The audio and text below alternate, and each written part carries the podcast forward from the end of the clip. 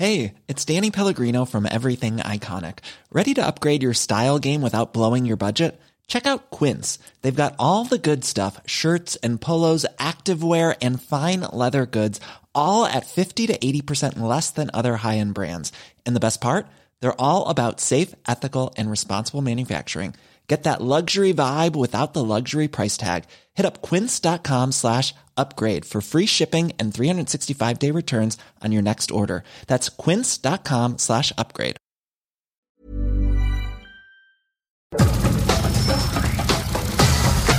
Nada más por convivir. Política, cultura y ocio. Con Juan Ignacio Zavala y Julio Patán. Aquí iniciamos.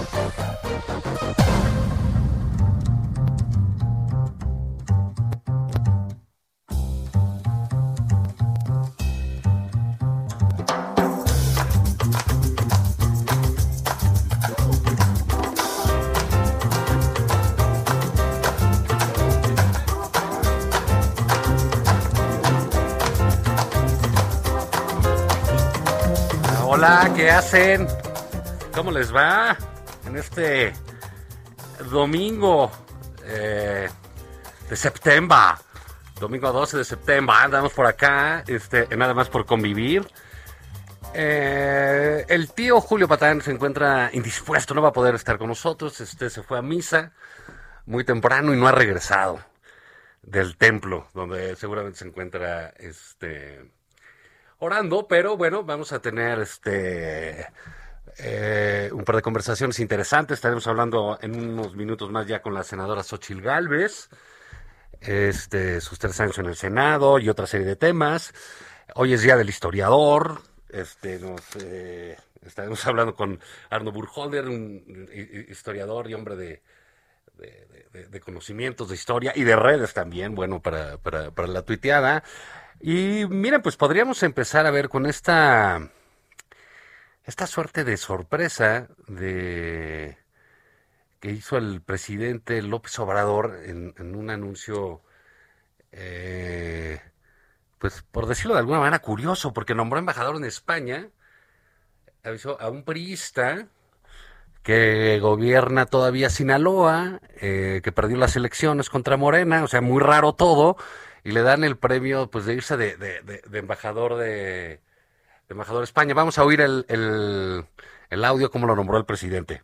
A los sinaloenses que voy a invitar a participar en el gobierno nos va a ayudar, en el gobierno va a participar, en el gobierno que represento, el gobernador Quirino Ordaz lo voy a invitar. bueno. el Pirino, pero bueno, dijo que iba a participar en el gobierno, que iba a estar ahí, se especuló si del gabinete o qué, pero pues resultó que fue ahí en, eh, que se va a ir de embajadora eh, a España. Es, es, digamos, esta es una muestra clarísima de que ahí viene de, de, de, que el primor existe, el primor es PRI Morena, es y será pues el movimiento, el movimiento más este pues más grande político, ¿no? El PRI Morena, la realidad Morena es una como una suerte de refundación del PRI. Entonces, este no, no es extraño que se pasen priistas eh, en estos momentos a Morena, pero sí llama la atención que ha sido una este eh, pues decisión insospechada, ¿no? Porque sí sabíamos que el PRI pues iba a cantearse a favor del presidente, a favor de, de, Morena, pero pues bueno, como para echar a perder las cosas con España todavía, les mandan un priista que ni querían y se los mandan de embajador, pero bueno, vamos a hablar de, sí, estuvo pesadito el chiste, vamos a hablar con Xochitl Gálvez, senadora, ¿cómo te va? Juan Ignacio, buenas días, Julio Patán, buenos días a los dos y qué gusto saludar a todos los auditorios. Hoy te, hoy te vamos a quedar mal con el Julio porque se fue a misa y no ha regresado, ¿tú crees? Ah, ¿quién está entonces nada más?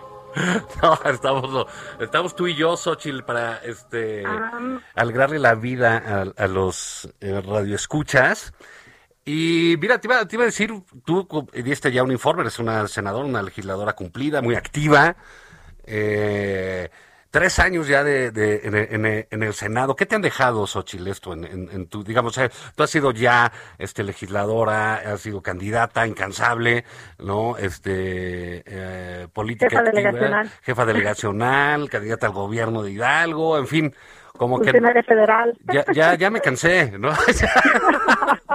ya me, cansé de decir lo que ha sido, pero... Pues te tengo que confesar que al principio me costaba un poco de trabajo pensar en el legislativo porque yo siempre he sido como de hacer cosas, como de sacar basura, como de construir escuelas, como de hacer carreteras. Pero es interesante cuando llevas esa experiencia eh, del Poder Ejecutivo, tanto local como federal, al, al legislativo. Y una de las cosas que hace 20 años había propuesto al entonces presidente Fox y a Bascal, a Bascal el otro, el secretario de Carlos, sí. Carlos, cuando él era secretario del Trabajo, era retomar la ley federal del trabajo para reconocer a las trabajadoras del hogar. Y entonces Carlos decía, es que es muy difícil, la ley federal del trabajo no se ha tocado hace muchos años, y creo que ahí es el problema, no se atrevieron a tocar y a mí me parece que era un tema de justicia social. Uh, Xochitl, dame un eh, segundito porque te oímos mal, te, te, vamos a volver a marcar porque se está medio cortando y retomamos.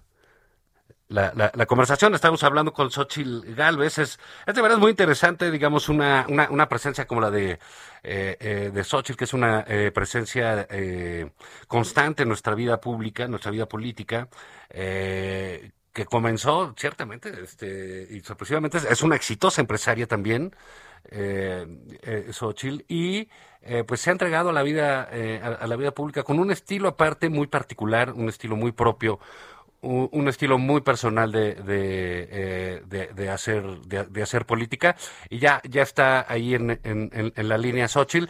Nos estabas contando todo eso. Perfecto, ahí te oímos perfecto, Xochitl. Retomamos. Entonces te decía que ese tema de trabajadoras del hogar, pues no se pudo hacer hace 20 años cuando llegamos y ahora como senadora, pues me dediqué a construir y hacer los consensos con Morena. Todavía no había tanta confrontación y fue una de las primeras reformas que sacamos en el Senado de la República y hoy los derechos de las trabajadoras del hogar están totalmente reconocidos. Ahora falta que los patrones las den de alta, ¿no? Que ese es el siguiente paso y que la Secretaría del Trabajo este, supervise y que ellas exijan ese derecho. Yo creo que es un tema también de que a medida de que los patrones no les den el, derecho, pues ellas no van a trabajar y entonces van a escasear y van a tener que pagárselo. Eh, otra de las cosas, por ejemplo, justicia cívica.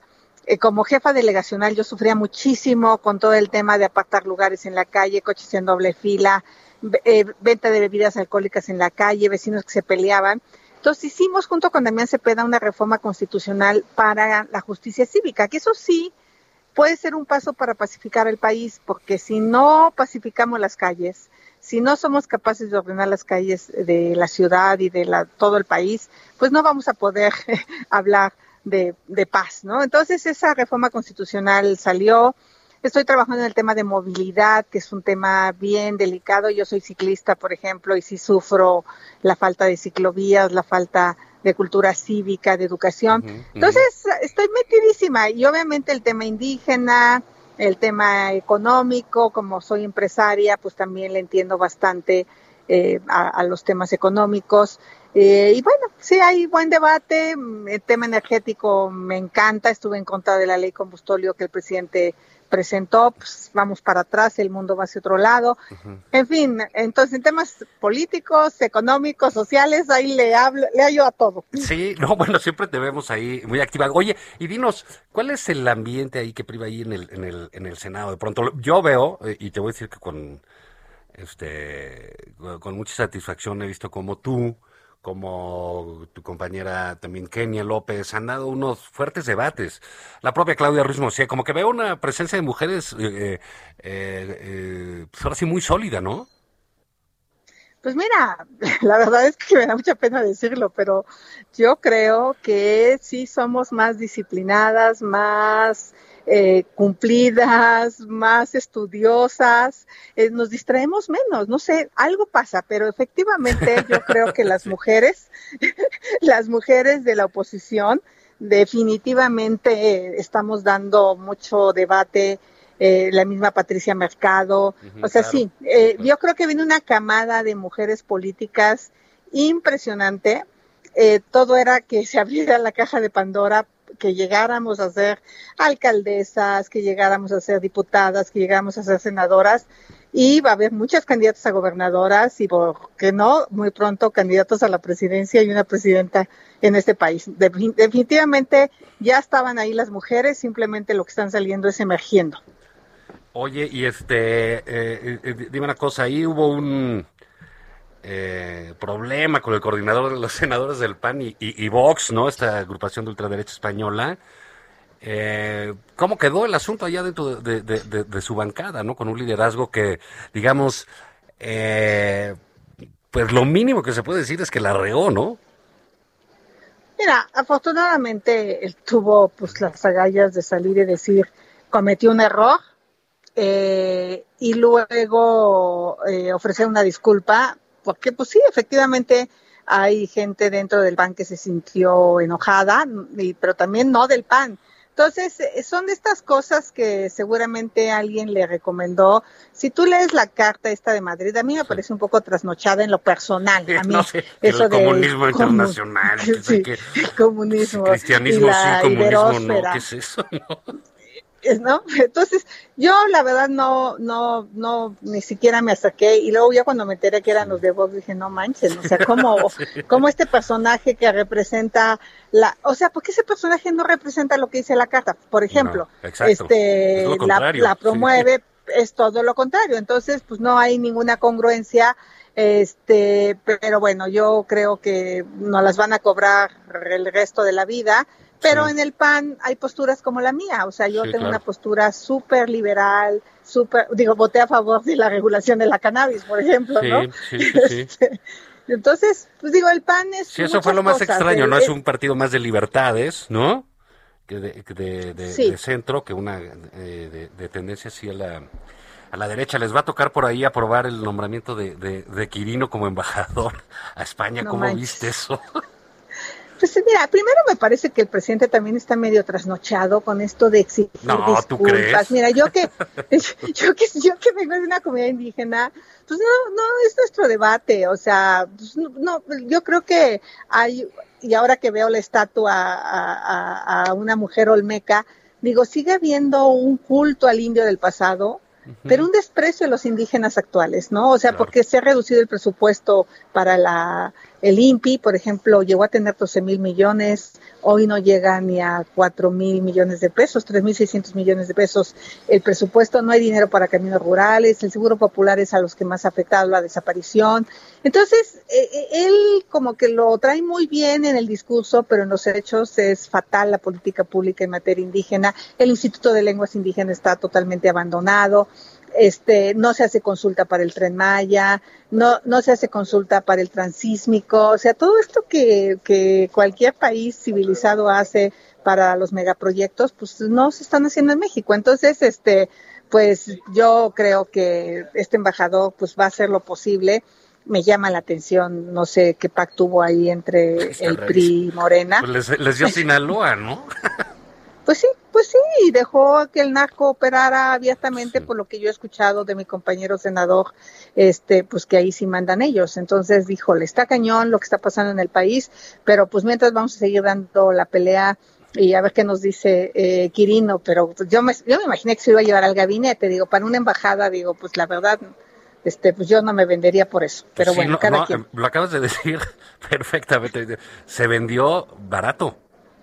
¿Sabes? Pues Porque ese, este, digo, a lo mejor lo toma como premio, pues es un castigo para España también, ya. Pero diciendo, pues me vale y les mando al que era mi enemigo. Y no, pues no, le interesa la relación con España. Yo tengo una pregunta que quiero hacerte, pero antes vamos a oír que, que, esa gran declaración que te echaste esta semana. ¿Te parece? La oímos. Es un pendejo, eso es. No puede ser que declare una cosa así cuando hay niños que son vulnerables. Eso dijiste de López Gatel. ¿Cómo llegaste a esa conclusión, Xochitl? Todos nos preguntamos. ¿Qué, investigación tan sesuda te aventaste? Pero bueno. Mira, la verdad de las cosas es que yo estoy más impresionada de los aplausos que recibí en mis redes sociales, de gente que me escribió diciéndome, me representa. Ahorita estoy llegando a desayunar con mi esposo y mis hijos aquí a un restaurante y un señor me dijo, bravo, bravo, o sea, bravo que le dijo este güey, este pendejo, lo que yo hubiera querido decirle, usted es nuestra voz. Es que mira, decir que no sirve el cubreboca, decir que iba a haber 60 mil personas fallecidas en el peor de los momentos y pelearse con una niña que tiene diabetes tipo 1 y que lo que está peleando es una vacuna para tener la certeza que si le da COVID no va a morir pelearte con 150, con 5 mil que ganen el amparo, ya pagar un abogado, presentar el amparo, es porque tienes preocupación por tus hijos. Entonces, eh, gastar tantos millones en una refinería y no decirle al presidente, señor presidente, vacune a los niños de 12 a 18 años, sí me parece que es un pendejo y lo volvería a decir y se lo diría en su cara ahora que venga a comparecer. Sí, no, pues qué bueno, porque si nos representas.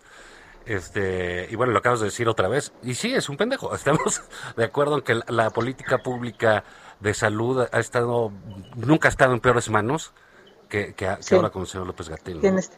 No, porque además tiene una verborrea impresionante y te da y te marea y te dice, híjole, de verdad, de hueva, de verdad, inepto, eh, poco eficaz. Y lo de, estamos hablando de vidas de personas, o sea, estamos hablando de la vida de los niños, de las personas, de los niños con cáncer, de las mujeres con cáncer. O sea, les ha salido barato porque pues el presidente sale a cubrirlos de entrada y yo creo que el presidente sabe que lo es, pero aceptar que lo es y despedirlo, pues diría, pues yo soy tan como él, ¿no? Entonces no lo va a hacer nunca. Sí, sería, sería, sería una aceptación, una culpa gigante.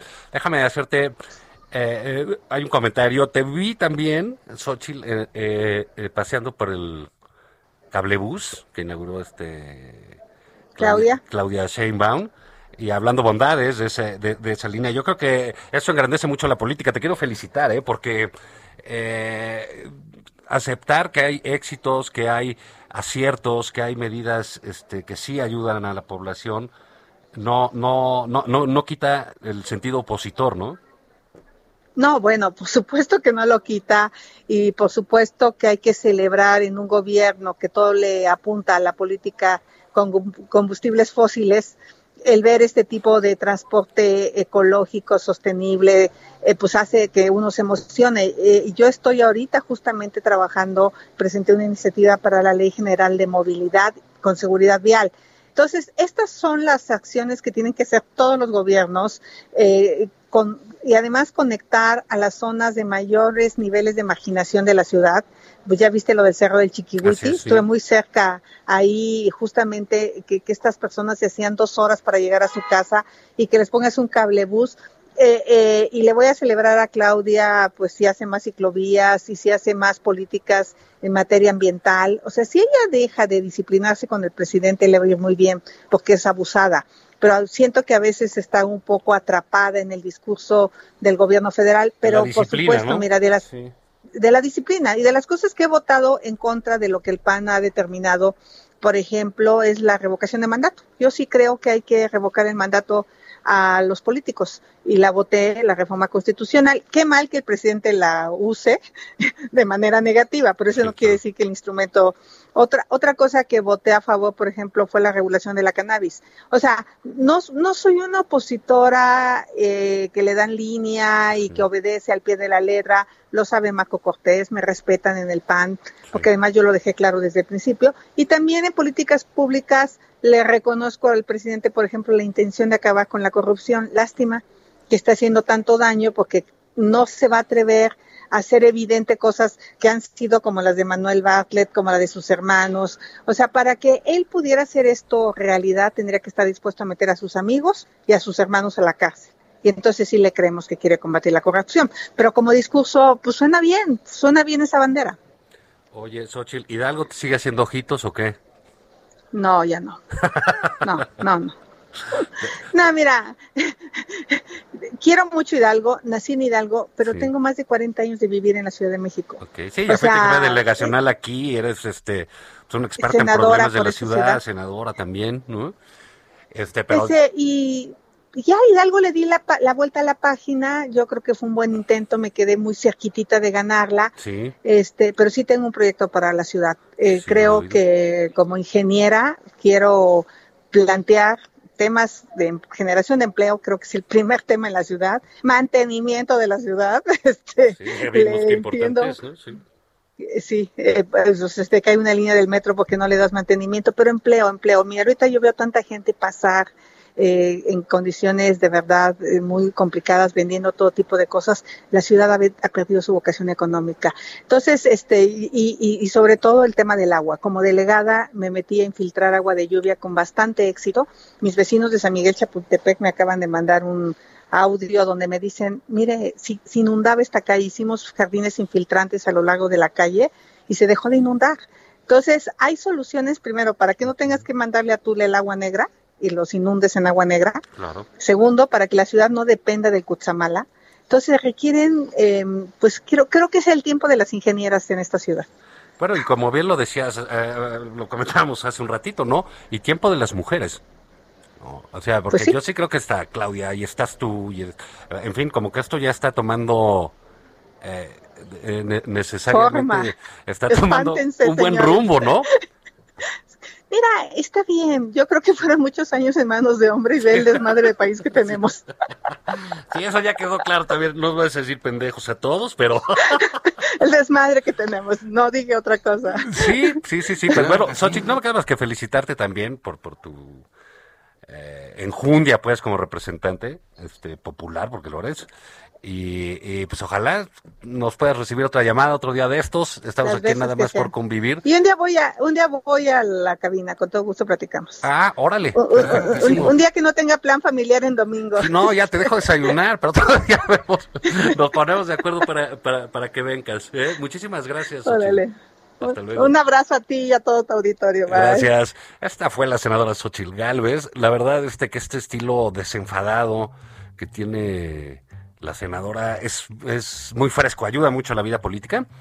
Eh, vamos a hacer una pausa aquí en este exitosísimo programa que me tocó, me abandonó el Monsieur Patán, pero lo tendremos pronto de regreso. Y regresaremos a hablar de historia un ratito. Regresamos.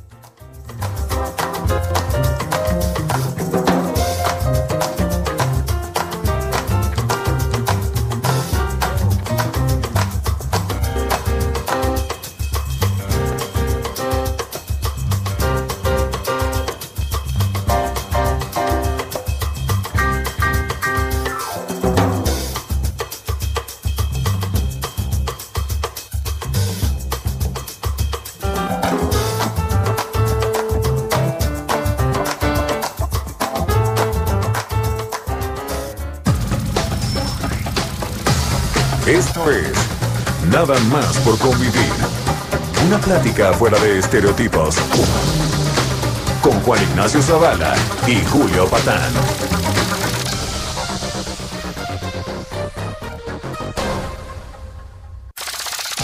Estamos de regreso en Nada más por convivir.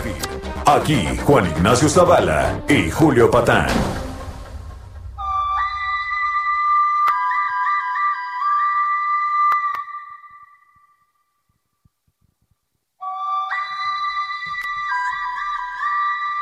Ese es el llamado de la historia. Today's the first of September. September, mes de la patria. ¿Eh? ¿Cómo les va, sobrinos, sobrinas? Esto es nada más por convivir. Eh, les recuerdo que el señor Julio Patán el día de hoy se fue a misa y no regresó del templo. Se debe encontrar este, confesando seguramente sus pecados y demás. Bueno, esta semana vamos a a, los festejos patrios. Ya nos avisaron que viene el presidente de Cuba, un hombre de profundas convicciones democráticas, ¿verdad? Un eh, aliado del país importantísimo a nivel internacional, una relación vital. Viene a los festejos eh, patrios de la independencia. Mm, ya sabemos que eh, con España el presidente está peleado porque no le contestan su carta, dice que son soberbios y majaderos, y entonces, bueno, ¿por qué no se trae al cubano, no? Ya nada más nos falta que el norcoreano venga para este para los festejos de la revolución o para Navidad, ¿no? Para el intercambio de regalos ahí en Palacio. Y vamos a tener este pues festejos, ¿no? Festejos diversos, parece ser el famoso, el célebre desfile militar con nuestras Fuerzas Armadas en la Avenida La Reforma. Eh, es un festejo bonito, hay que decirlo. se pueden ir a la calle y, ver el, desfile del ejército vale la pena. Eh, y bueno, pues el presidente López Obrador siempre le trata de dar su toque eh, especial a, claro que sí. a las festividades. Y bueno, pues vamos a ver con qué sorpresa nos, nos vamos a ver con qué sorpresa nos, nos sale y, nos, eh, nos menciona. Pero bueno, pues el ejército siempre hace ahí algunos, a veces hacen unos, este, ¿cómo se llaman? Eh, pues unas puestas en escena, ¿no? Les ha dado de unos, yo creo con Calderón también, que significaban algunas, este, eh, pues epopeyas históricas, ¿no? Hacían este papeles que si a veces del 5 de mayo, que si de Miguel Hidalgo, que si de la Revolución, eh, en fin, no sé, podríamos esperar ahí en, eh, eh, alguna sorpresa, ¿no? Igual sale el, presidente López Obrador vestido de cura Hidalgo, o sea, este, siempre habrá ahí alguna novedad o de a tiro, de a tiro revive con Benito Juárez, ¿no? Entonces... No voy a opinar. Pero bueno, este, para hablar de esto y, y de nuestro... o sea, el presidente y Claudia Sheinbaum, etcétera, han puesto este, la historia en, le quieren dar una vuelta a lo que hemos aprendido, a lo que teníamos, a cómo crecimos varias generaciones eh, eh, con la historia. Y hoy, que es Día del Historiador, nos acompaña ni más ni menos que Arno Brujhoster. ¿Cómo estás, Arno? Juan, ¿qué tal? Muy buenas tardes. Gracias por invitarme. No, gracias a ti. Sabemos que ya eres colaborador aquí también en Heraldo. Y este, bueno, ¿cuál, ¿cuál es el pleito que traen con, con, con, la historia? ¿no? A mí eh, hace algunas semanas hablábamos con Úrsula Cama también, ¿no? De, que, eh, pues, ¿qué, sucedía, ¿no? ¿Por qué nos quieren cambiar esta historia? ¿O cuál es la intención de, de, apropiarse de tantos símbolos y tantos signos, Ardo? ¿Tú, tú, tú qué opinas como historiador? Mira, yo lo que creo es que este gobierno, desde que empezó, tiene un proyecto ideológico en este proyecto lo que busca es crear su nuevo México, congregando a eh, sus votantes y ofreciéndoles a cambio a alguien a quien echarle la culpa de lo que supuestamente siempre ha estado mal en el país. También siempre se han asumido como los que de veras van a hacer que México salga adelante. Por eso el asunto de la cuarta transformación, eso tiene un trasfondo histórico. Creen que la historia se concentra en ellos a través de la independencia, la reforma, la revolución y que ellos son el momento más importante. Entonces, por un lado tenemos una historia ideológica, algo que hacía mucho que no veíamos en este país, y por otro lado tenemos una historia que divide, porque para su proyecto político necesita buenos y malos. Por eso insistir en la resistencia indígena, por eso quitar la estatua de Colón, por eso exigirle disculpas a España y a ver con qué nos sale en este día 27 de septiembre, que se cumple la consumación de la independencia. Sí, no, va a invitar a ver si no hace un llamado a, quemar el Club España y cosas así, ¿no? Pues conociéndolos, ya ves. Oye, hay en este, digamos, como que todos los gobiernos tienen esta intención de no de ideologizar la historia, como sí lo estamos viendo, como bien, eh, como bien mencionas, pero sí de cierta identificación con ciertos héroes patrios, etcétera, o ciertos expulsados de la historia también por esa parte. ¿Tú, tú cómo ves aquí? O sea, ¿qué, qué, qué héroes hemos quitado de, de, nuestra historia? ¿Qué, ¿A quiénes son nuestros antihéroes, digamos? los O a quiénes hemos desterrado, como Iturbide, como otros muchos, ¿no? Mira, como bien dices, todo gobierno se considera el heredero del pasado nacional. El problema es cuando creen que son el dueño del pasado nacional, porque entonces empiezan a cambiarla como quieren.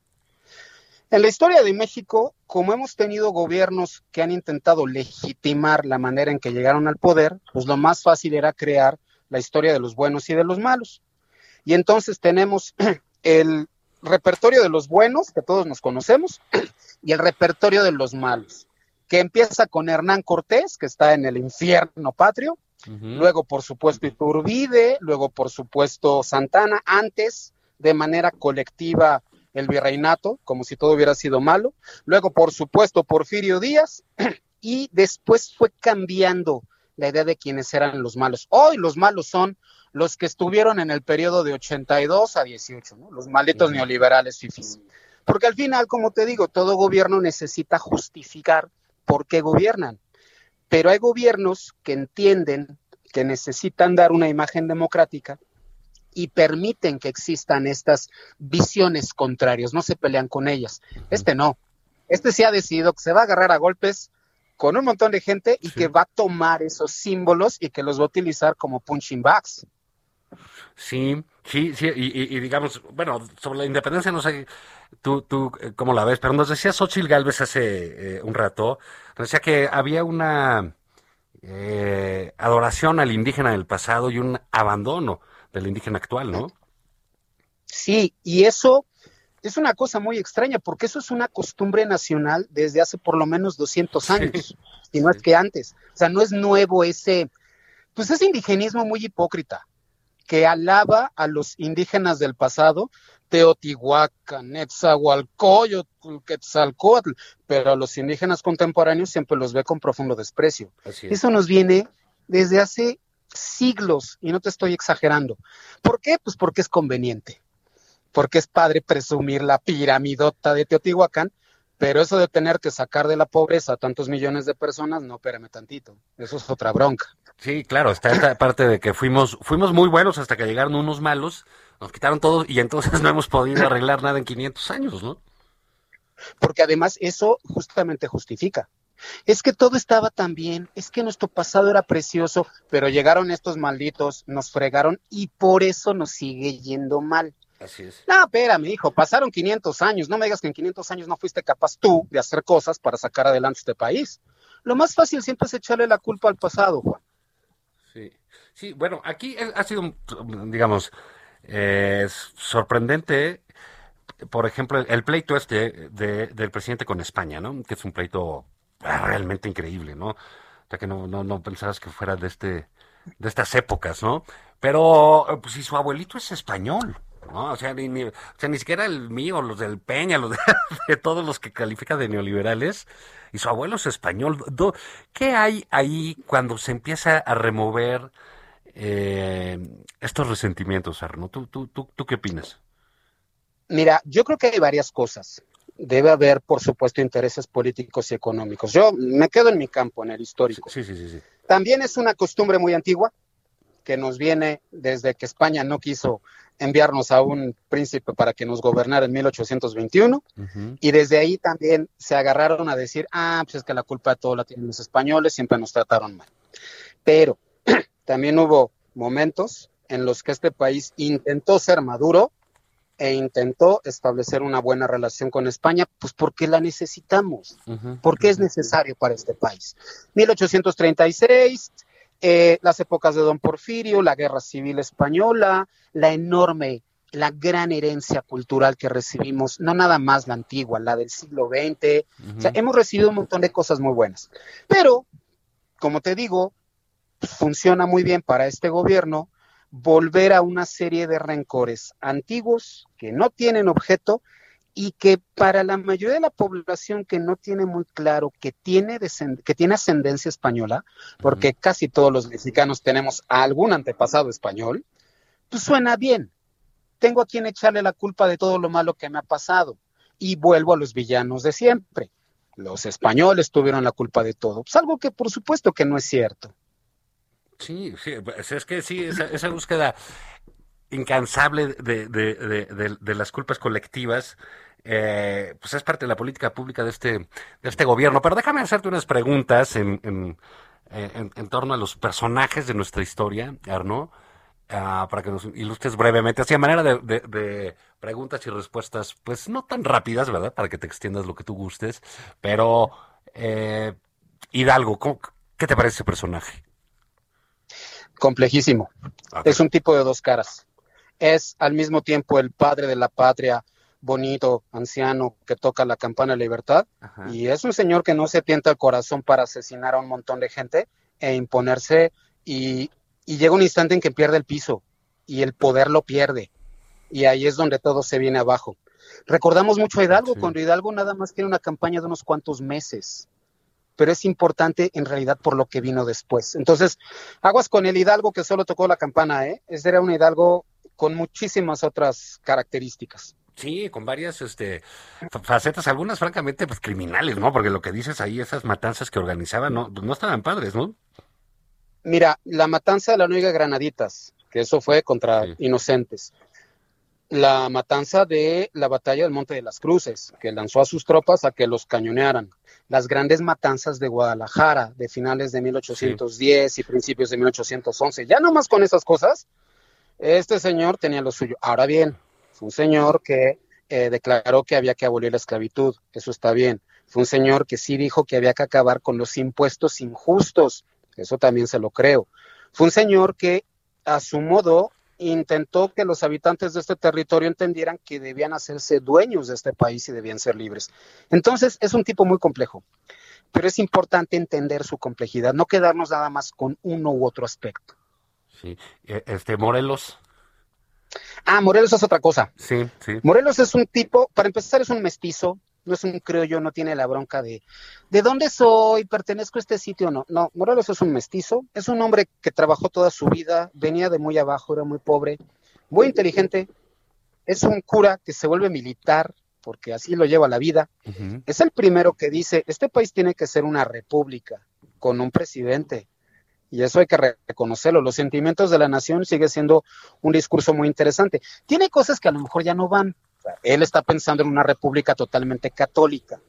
Está pensando que la presidencia debía llevarse por tres personas, no uno, para no concentrar el poder. Pero sí es alguien que está pensando en la modernidad, al hablar de una república presidencialista. Vale la pena reflexionar con calma sobre él. Sí, otro te va, Iturbide, cuéntame, el, el, expulsado. Iturbide. histórico. Híjole, este, hace poco escuchaba yo a un gran historiador, don Jaime de la Fenocchio, que decía, es que Iturbide es más bien el innombrable de la historia. Porque vamos primero con la realidad. El señor fue el consumador de la independencia nacional. El señor logró lo que no lograron ni Hidalgo ni Morelos. Punto. Pero el proyecto político de Iturbide hacer una monarquía con un príncipe español no funcionó. En España no quisieron y aquí de inmediato empezó una lucha por el poder entre monárquicos y turbidistas propiamente y republicanos. Y en ese vacío de poder hubo demasiados intereses y muy pocos anhelos. Y Turbide se vuelve emperador de un imperio muy corto, renuncia al imperio, no lo quitan de ahí, y todo se derrumba para volver a empezar y para provocar una crisis política, Juan, que duró por lo menos hasta 1876 con Porfirio Díaz, que fue tremenda. Esa generación que hizo la independencia, no Hidalgo ni Morelos, los que vinieron después, pues sí lograron el gran éxito de crear un Estado, eso es indudable, pero no tenían un proyecto político, no tenían unidad, estaban demasiado peleados consigo mismos y vivían en un país quebrado. El exterior siempre era una amenaza y se la pasaban en broncas unos con otros. Por eso la guerra del 47, por eso broncas tras broncas tras broncas. Entonces, Iturbide es importante, sí, es el consumador, pero también es el reflejo de una generación que, híjole, cuando hubo que sacar la casta les costó mucho trabajo y no siempre lo lograron. Este, ahí, ahí meterías también a Guerrero, Allende. Sí, por supuesto. Mira, Allende es parte de la generación de Hidalgo. Allende es el que en realidad piensa de veras en hacer la independencia. Allende invita a Hidalgo a unirse al movimiento. Allende es un criollo que más bien está enojado con las autoridades españolas. No es que quiera la independencia exactamente, eso viene después. Y como siempre queda en segundo plano, al final termina odiando al cura, así lo dice, estoy harto de este, me reservaré la palabra con la que califica. Xochitl no se la hubiera Guerrero, eh, no, Xochitl la hubiera soltado de Este, Guerrero, Victoria, todos ellos son hijos políticos de Morelos, pelearon con él, aprendieron de él. Pero cuando esto se derrumbó, se unieron a Iturbide para hacer el imperio y luego lo abandonaron, crearon la república y protagonizaron el primer eh, fraude político electoral que hubo en la historia de México en 1828, mano. Entonces, híjole, ¿qué generaciones nos tocaron? sí, para que no digan que no tenemos tradiciones, ¿no? Uf, la casa electoral. Eso nos viene de muy antiguo. Sí, sí, sí, de, de antes, como se ríe el presidente. Pero mira, a, ver, mujeres, ¿no? Hay dos casos ahí. No, sé qué tanto José Ortiz de Domínguez. Ese personaje, ¿qué te parece? Me parece que en estos últimos años ha habido un intento, yo creo que válido, de recalcar el papel de las mujeres, con José Ortiz de Domínguez y especialmente con Leona. Sí, allá iba con Leona, pero ah, Pero no quiero sonar políticamente incorrecto, pero la independencia fue una obra de hombres. Los grandes líderes fueron hombres. Sí, atrás estuvieron estas señoras, sí, apoyaron a la independencia, doña Josefa con Hidalgo, doña Leona con Morelos, eso es innegable, sí hay que recordarlas, pero la independencia fue de hombres. Perdón por sonar políticamente incorrecto. No, porque eh, digamos, pero esa es parte como del mérito de, ellas, ¿no? Este, en un mundo completamente eh, en su contra, ¿no? Donde la participación de ellas era limitarse a, llevar unos secretos, ¿no? A, andar de, mensajeras, pues bueno, pues Josefa pues vivamente complotó, ¿no? Sí, por supuesto. Josefa es importante para hacer el nexo entre Miguel Domínguez, Ignacio Allende e invitar a Miguel Hidalgo, doña Leona, pues con su esposo Andrés Quintana Roo y con esta sociedad secreta llamada los Guadalupes, pues son los que al final le dan dinero, información a Morelos para mantener durante cinco años su campaña. Son personajes eh, que están en un segundo plano, pero sí están llevando a cabo una labor muy importante. Eso es innegable. Sí, sí, sí, sí. Y, digamos, ¿tú cómo ves eh, el, festejo patrio, ¿no? O sea, estamos que si el 16 de septiembre, etcétera, que, cada quien va, digamos, eh, decidiendo algo. ¿Qué esperarías que hiciera este gobierno? ¿Van a quitar el ángel de la independencia porque lo hizo Porfirio Díaz y van a poner un, una estatua de Cuitláhuac?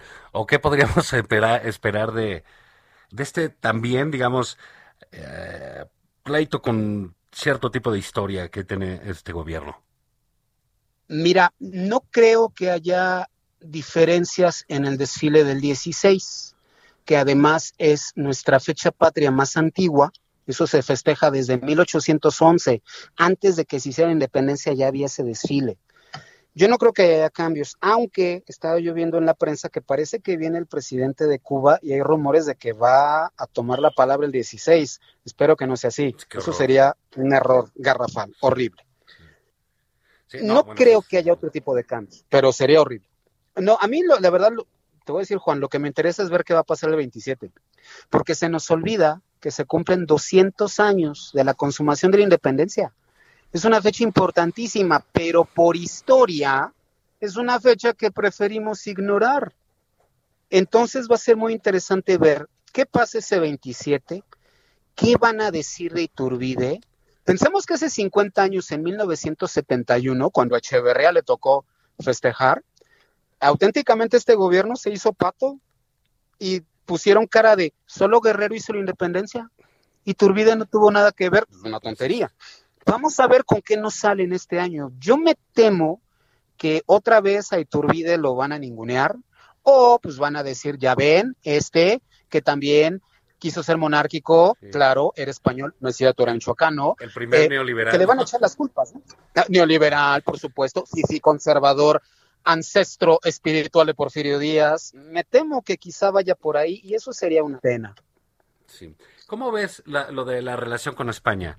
Eh, digamos que la, carta que envía el presidente, eh, que a mí me parece un despropósito, pero, no sé, bueno, el presidente tiene su juego y, mm, pues, le gusta jugarlo, eso es, eh, eso es evidente, ¿no? Pero nos decías hace ratito, ¿no? Pues estar moviendo los resentimientos históricos para echar las culpas aquí o allá. ¿Qué puede hacer España cuando recibe esta serie de agresiones? ¿Qué, podría hacer un país así? Mira, yo lo que veo desde que empezó este sexenio es que España, el gobierno español, que de por sí tiene un montón de problemas internos, prefiere simplemente dar un paso atrás y no eh, contribuir al problema. El gobierno español pues, tranquilamente puede decir, oigan, pero todo eso lo resolvimos hace mucho Hace un montón que hablamos de esas cosas y habíamos quedado en que eso ya estaba resuelto. Por eso retomamos la amistad en 1836, por eso este, volvimos a ser amigos en 1910, por eso los refugiados españoles, por eso la gran relación con España a partir de los años 90. ¿Qué pasó? Estábamos en otro canal. Ahora, si México quiere volver a jugar esa carta de que nosotros fuimos los culpables, creo que España, pues lo que está haciendo es intentar ser el adulto en esta relación y no meterse en un pleito que al final tampoco les conviene. Sí. no, completamente de acuerdo. O para que, como bien dices, bastantes problemas tienen allá en, España para entrarle un pleito que va a ser, eh, digamos, a lo más va a durar seis años porque eh, o otros tres, porque nadie va a querer continuar, me parece a mí, independientemente de lo que pensemos en estos momentos con los de Morena, nadie va a querer seguir ese pleito. ¿Qué opinas finalmente, ya para irnos, este cambio de la estatua, quitar a Colón, poner una cabeza maya o olmeca? ¿Qué te parece? En términos de historia. en términos de historia me parece un absurdo. Me parece un absurdo porque primero hay un enorme desconocimiento. Eh, es no entender Primero, que somos parte de una historia compleja donde hay que integrar todas las piezas para poder entendernos. Quien sí lo entendió fue Porfirio Díaz. Cuando Porfirio Díaz construye el Paseo de la Reforma tal y como es ahora, él sí decidió. Tiene que haber estatuas que recuerden las distintas etapas de la historia de México porque somos una unidad. Por eso él pone a Cuauhtémoc, él pone a Cristóbal Colón, él pone el caballito, él construye el hemiciclo a Juárez, él hace la columna de independencia. ¿Cuál es la idea? Unidad. Esa unidad se perdió. Y como te dije, tenemos ahora una historia de buenos contra malos y este gobierno cree que es el bueno. Entonces lo que quiere es romper con esos símbolos que considera que no son mexicanos. Ah, Colón tiene la culpa de todo. Quitemos a Colón. Pero oye, si Colón es importantísimo para nuestra historia, y no estoy diciendo que fuera una buena gente, no tenía por qué ser una buena gente, pero sí es un personaje histórico fundamental y sí merecía estar ahí. Y poner esta cabeza, pues es, es una mera conveniencia. Claro. Sí, mira, más allá de gustar o no, eh, eh, y, la, presencia indígena, pues el asunto son como que los motivos. Tenemos como este gobierno con motivos eh, con motivos chuecos. Pero Arno, se nos acabó el tiempo. Te agradezco muchísimo esta luz que nos arroja sobre nuestros personajes eh, y sobre el manejo de la historia, que es tan relevante nuestra historia como para estarla eh, revisando y tomando posición alrededor, ¿no? Muchas gracias. Gracias a ti, te mando un abrazo. Igualmente. Esto fue nada más por convivir. Eh, les agradecemos que hayan estado por acá, eh, a todos ustedes. El sábado que entra nos escuchamos aquí con el Messi Patán y un servidor. Soy Juan Ignacio Zavala, me dio mucho gusto estar con ustedes. Váyanse a la barbacoa.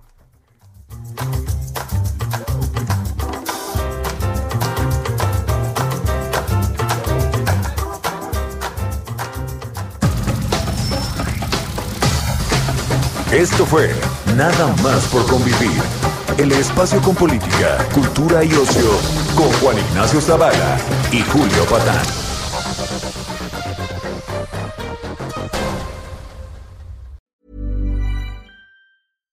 When you make decisions for your company, you look for the no-brainers. And if you have a lot of mailing to do, stamps.com is the ultimate no-brainer. It streamlines your processes to make your business more efficient, which makes you less busy. Mail checks, invoices, legal documents, and everything you need to keep your business running with Stamps.com.